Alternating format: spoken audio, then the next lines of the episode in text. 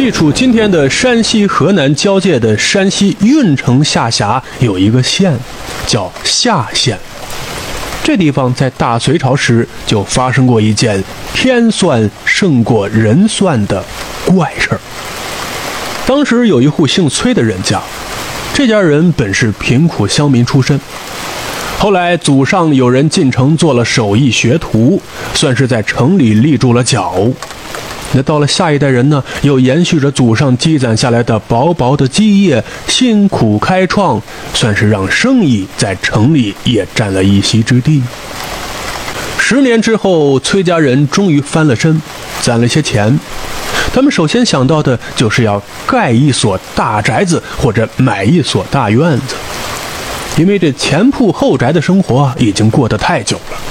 于是就在过年的时候，告诉几位好朋友，请他们帮自己留意好地段和好宅子。几天之后，就有这么一位老朋友路过他们家店门口，进来坐了一会儿，就告诉崔老爷，说城北啊有一所非常非常宽阔的宅院。这宅院原来是一位富绅所居，因为生意做遍天下的缘故，十年前举家迁往了江南扬州。迁出去的前一两年呢，还回乡祭祖、看望乡亲，但后来就再也没有见过家里任何一个人回来，只是把房子留给了族亲看守。据说不回来的原因是因为老爷身体患病，已经不适应北方的大风干燥，只能在江南疗养。如此一来，后人也就断了再回故乡的念想。于是就逐渐生出了把这宅子卖掉的想法。朋友告诉崔老爷说，如今这所大宅子的价钱已经降到城里一所普通民宅的一半了。虽说那房屋多有毁坏，可是宅院格局阔气宏大，尤其是有一个全城最大的私宅花园。其中的林木和假山石多是名贵之物，大都是从江南采运回来的，请的也是名家建造的。这么一说，崔老爷就动了心，约了个日子前往看看。来到近前，只见大门两旁有两方石壁。石壁上的刻画虽说被尘土蒙住，但是牡丹、寒梅、竹枝、兰草依然能通过尘土，显示出宅子主人当年的风雅趣味。两扇正门虽然多有残破，但是富贵之家的气势依稀犹存。看门人打开锁，推开门，请他们进院查看。崔老爷跟家人朋友一共五六个人，迈步上了台阶儿，跨过门槛儿，进到院内，一边丈量，一边观瞧，一边商议。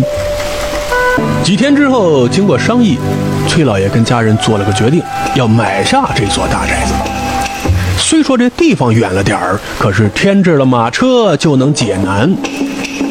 那既然房屋多有垮塌，不如索性拆墙取木，新补材料之后重建屋宇，再树楼阁。而那大花园稍加收拾即可原貌再现，可以供家人修情怡性，也可以用来招待好友饮宴。最重要的是，这新宅子落成以后，有助于子女静心习文练武。主意已定，买卖手续不日便办完了。接下来，崔家人就请了城中有名的风水师进行勘察设计，再请工匠开工。这原本荒落的院子里，顿时就显得热闹了起来，犹如老树发新芽，旧泉涌新流一般。三个月之后，那所破宅子又重新换了格局，发出新的光彩。这崔老爷跟家人再进的院来，是看哪里都新鲜，见里外都称心。一切收拾完毕了，崔家人就请风水师算了个日子，准备大车小车把旧宅里的东西往新宅里搬。这天忙碌的天气，有个小伙计向另外一个伙计抱怨说：“哎，你说啊，老爷这大宅子什么都好，可是为什么我总能看见蛇呢？”新宅子里老有蛇出没，是不是不太吉利呀？那另一个伙计听到问话，马上激动地回应道：“哎，原来你也遇到过，我以为只有我一个人遇到过。我每次啊都要找根棍儿把蛇挑出去扔了。先前的伙计又问：“你也看见了？那蛇什么样啊？”后边的伙计回答说：“黄色的，浑身通黄。”但是怕老爷扫兴，他俩并没有把这件事传出去。一转眼啊，就到了风水师卜算的迁居吉日了。这天，崔家人起得很早，他们要在新宅子的花园里宴请要好的宾朋，一起庆祝新宅落成、新居喜迁。按例呀，伙计跟雇佣的下人们要早早起来到新宅来铺排准备。这天天微微亮，这先前的两个伙计便打头来到了新宅的大门外。可是，当他们像往日一样打开大门的时候，映入眼帘的一幕立即将他们俩惊了个机灵。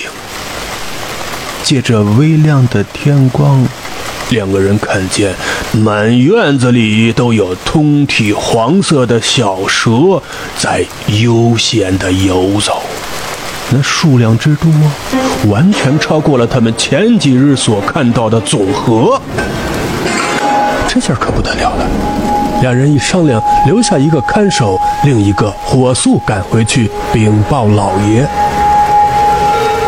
这边老爷刚刚洗漱完毕，准备用完早饭就赶去新宅安排迁居事务，突然听到大门哐当一声被推开，一阵急促的脚步声伴随着慌张的叫喊扑面而来：“老爷，老爷，不好了，出怪事了！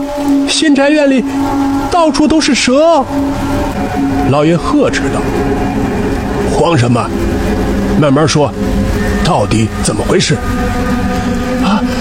老爷，今早我们去打开门的时候，就看见了满院子都是蛇，好多的蛇，爬来爬去。从哪儿来的蛇？什么样的蛇？有多少？伙计回答说：“我们也不知道从哪儿来的，一开门就看见了。那蛇大小都差不多，都是一尺来长的小蛇，也全都是一个颜色，呃，是一种黄黄颜色，有点像像铜钱的颜色。”听到这儿，老爷眉头紧锁，他好像在思索着什么。很快，他就告诉伙计说：“让他迅速去请风水先生赶往新宅，自己安顿好家眷，也很快会赶来。”伙计答应了一声，又疾步出了门。老爷回过身来对夫人说：“夫人啊，新宅有事情，我要先去一趟，午间时分再让车来接你跟孩儿们过来。”夫人见到刚才那一幕，就料到新宅有不祥之事，也就没多问，招呼两个孩子去习文读书了。崔老爷做梦也没有想到，当他来到新宅子的时候，会看到像泉涌一样的黄色小蛇在院中密集地穿梭游走。阳光下，完全覆盖住地面的蛇身上反射出耀眼的黄色光晕，整座院落一时间竟有些金碧辉煌的感觉，映得人睁不开眼睛。此时，风水师也早已经到了。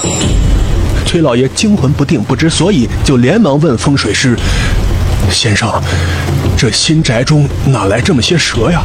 他们要做什么？”风水师回答说：“不必惊慌，我算得此日会有变数，原以为是雕虫小技，可以将这异物信手擒来，如今看来是我疏忽了。给我一炷香的时间，我定让这些东西哪里来哪里去。”说完，风水师就从包袱中取出了四叶早已经备好的符咒，另取了四只桃木楔子，绕着宅子走了一周，在宅子的东西南北四个方向各将一叶符咒扎定在土里面。这时，就见墙角的蛇纷纷地向院落中心聚集，仿佛墙外的符咒产生了法力。见此情景，风水师又在院内的四个方向各定下一枚带着符咒的桃木楔，那群蛇继续向院落中间聚集。如此三巡过后，老爷跟风水师以及伙计们都发现，那些蛇集体朝老爷的新卧房里涌进去。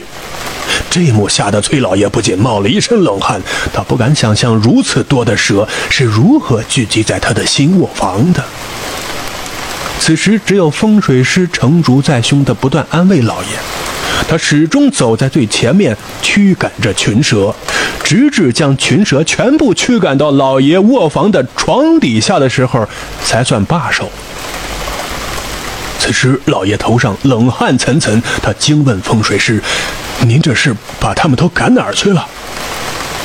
那风水师长舒一口气说：“啊，片刻之后，你我就会知道。”说罢，就命人来将老爷的床榻挪开。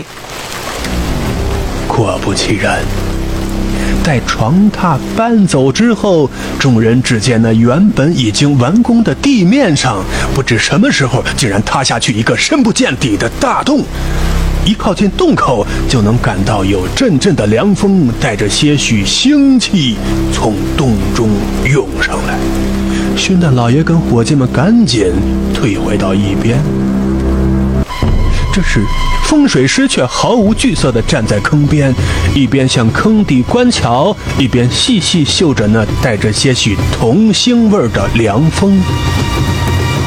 突然间，他似乎知道了那万千黄蛇背后的主宰一样，高喊道：“来呀，煎汤一百壶，昼夜灌之！”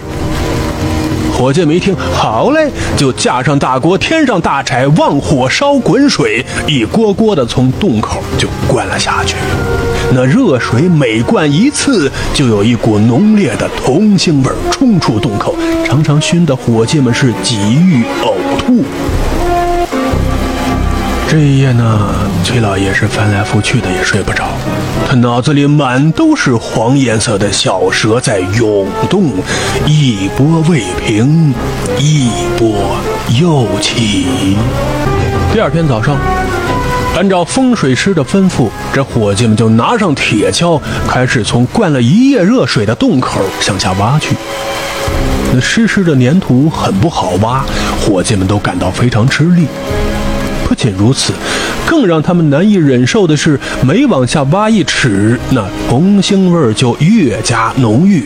于是几个人只好轮番上阵，按照风水师的吩咐继续往下挖。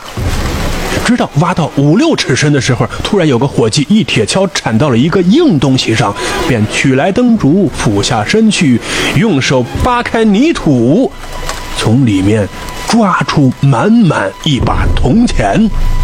他欣喜地朝坑边的老爷跟风水师喊道：“老爷，老爷，钱是钱！”对这情景始料不及，老爷露出了惊喜的神色，一时不知如何应对。而风水师见到此情此景，却仰头大笑：“哈哈哈哈！福运来时自当来，自古因果两不拆。